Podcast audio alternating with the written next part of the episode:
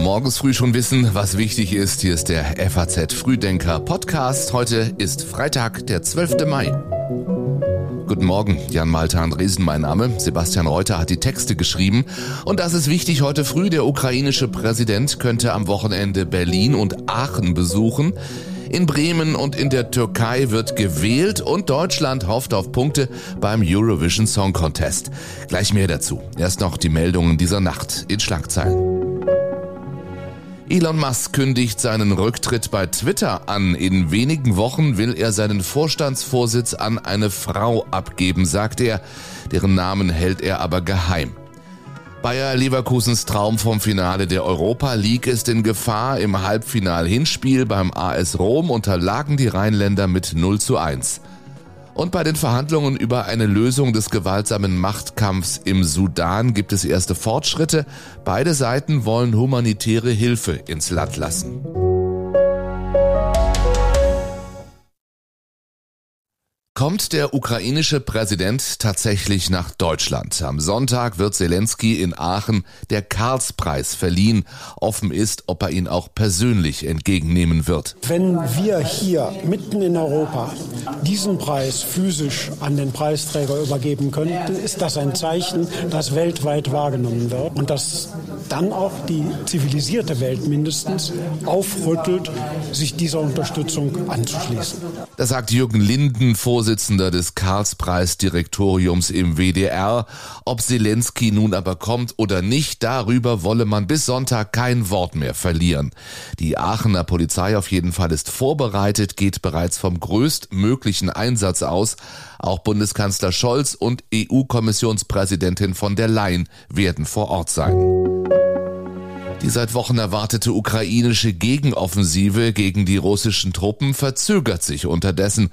Da sagt der ukrainische Präsident in einem BBC-Interview.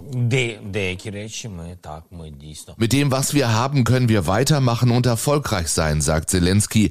Aber wir würden viele Leute verlieren. Deswegen benötige seine Armee noch etwas mehr Zeit. We need to wait. We need a bit more time. Треба дочекатись, треба ще деякий час. Zuletzt hatten ukrainische Militärvertreter Geländegewinne rund um die umkämpfte Stadt Bachmut vermeldet. Der Anführer der russischen Söldnertruppe Wagner Prigoschin sagt deswegen, die ukrainische Gegenoffensive habe dort längst begonnen. Und die Ukraine bekommt von Großbritannien Raketen mit größerer Reichweite. Diese böten der Ukraine die beste Möglichkeit, sich zu verteidigen, sagte der britische Verteidigungsminister Wallace im Parlament. The donation of these weapon systems gives Ukraine the best chance to defend themselves against Russia's continued brutality especially the deliberate targeting of Ukrainian civilian infrastructure, which is against international law. Wallace machte keine Angaben, ob die Ukraine die Waffen schon bekommen hat, so wie CNN berichtete. Die luftgestützten Raketen haben eine Reichweite von mehr als 250 Kilometern. Die bislang von der Ukraine eingesetzten HIMARS Mehrfachraketenwerfer können Ziele in 80 Kilometern Entfernung treffen.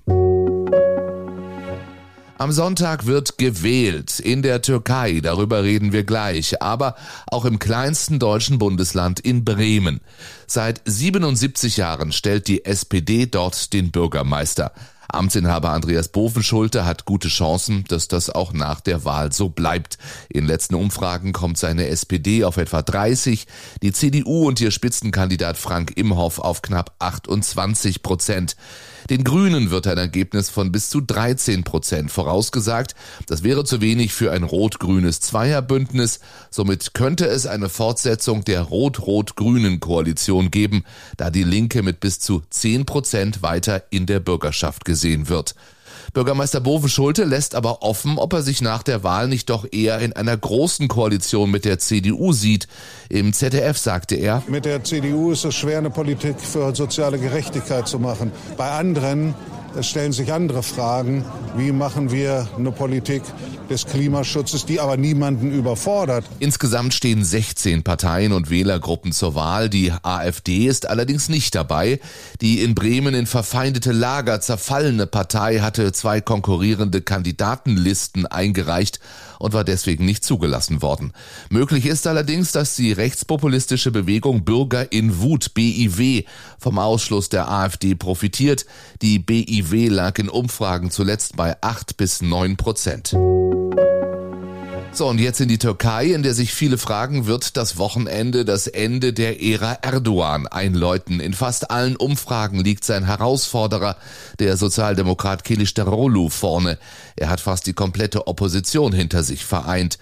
Und seine Chancen im ersten Wahlgang zu gewinnen sind nun nochmal etwas höher geworden, weil sich der andere Oppositionspolitiker Muharrem Ince von der Wahl zurückgezogen hat.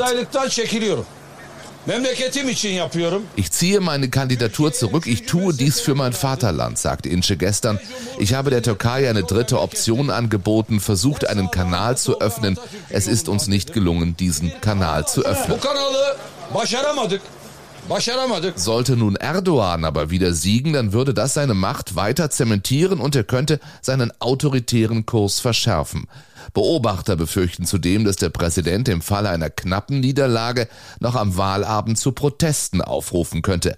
Kilicdaroglu hat hingegen umfassende Reformen für Demokratie und Rechtsstaatlichkeit angekündigt. Noch ist jedoch unsicher, wie ein Regierungsbündnis unter dem Sozialdemokraten aussehen könnte. Die Geduld der Beschäftigten ist jetzt wirklich zu Ende nach knapp drei Monaten und deshalb rufen wir zu einem dritten Warnstreik auf. Von Sonntagabend 22 Uhr bis Dienstag 24 Uhr 50 Stunden will die Eisenbahnergewerkschaft EVG die Bahn bestreiken. Deswegen wird mit ziemlicher Sicherheit kein einziger Fernzug unterwegs sein, so Bahnpersonalvorstand Martin Seiler. Äh, das sind die Kolleginnen und Kollegen jetzt genau dran zu prüfen. Aber es wird erhebliche Auswirkungen haben. Das ist außer Frage, wenn es zum Streik kommt. Und es wird natürlich auch erhebliche Auswirkungen nicht nur für die Fahrgäste, aber auch für die Industrie in Deutschland haben. Und genau das das die Wirtschaft massiv zu treffen, bezweckt die Eisenbahnergewerkschaft. Das sagt die stellvertretende EVG-Vorsitzende Cosima Ingenschei im FAZ-Interview.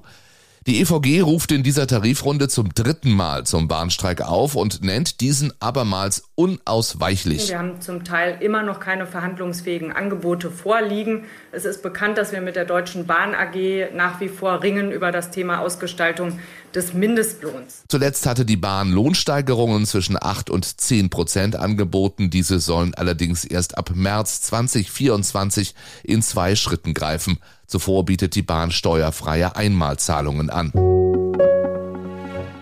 In Frankfurt steht ein ehemaliger Oberstaatsanwalt vor Gericht. Als Leiter einer Ermittlungsstelle war er früher selbst Betrügern auf der Schliche. Mittlerweile werden ihm Bestechlichkeit, Untreue und Steuerhinterziehung vorgeworfen.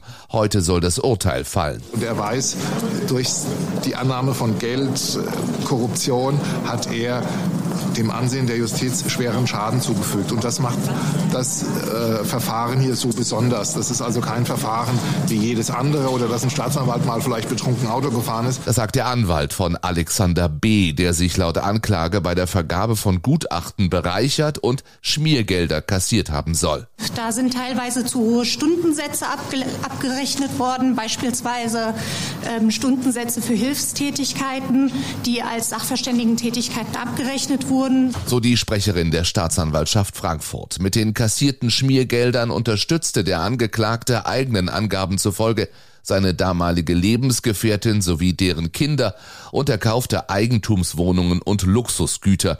Die Ermittlungen kamen ans Licht, weil eben jene Frau die Behörden informierte. Sie starb vor Prozessbeginn. The first country to reach the final is Albania!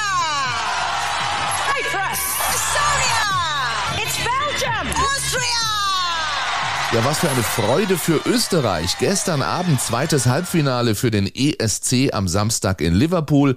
Und Außenseiter Österreich ist dabei, genauso wie Albanien, Zypern, Estland, Belgien, Litauen, Polen, Armenien, Slowenien und Australia! Heißeste Anwärterin auf den diesjährigen ESC-Sieg ist die Sängerin Loreen aus Schweden mit ihrem Lied Tattoo. Loreen hat vor elf Jahren schon mal gewonnen, damals mit Euphoria. Die deutsche Erfolgsgeschichte beim ESC ist nicht sonderlich lang. Zwei Siege gab es ja, Nicole 1982, Lena 2010 aber dem stehen jede Menge schlechte Platzierungen gegenüber. In diesem Jahr können Lord of the Lost zumindest Buchmachern zufolge mit etwas Glück auf einen Platz unter den besten 15 Interpreten hoffen. Vergangenes Jahr hatte die Band Kalush Orchestra aus der Ukraine den ESC gewonnen. Wegen des russischen Angriffskrieges kann das Land den Wettbewerb aber ja nicht ausrichten. Großbritannien springt jetzt ein mit Liverpool. Fast zwei Drittel der Einwohner erhoffen sich durch den ESC ein besseres Image. Das scheint nötig. In einer Umfrage meinen nur 41 Prozent der Liverpooler, ihre Stadt werde von außen positiv betrachtet. Und im FAZ Frühdenker Newsletter geht es auch noch um einen anderen Preis, den Deutschen Filmpreis. Der wird heute verliehen. Am häufigsten ist der Oscar-prämierte Film Im Westen nichts Neues nominiert. Wer noch und wie die Branche sicher auch über Arbeitsbedingungen am Set diskutiert. Dazu mehr online. Auch den Link zu diesem Artikel gibt es in den Show Notes zu diesem Podcast. Ich wünsche Ihnen ein schönes, ein erholsames Wochenende. Wir sind dann am Montag wieder für Sie da. Bis dahin.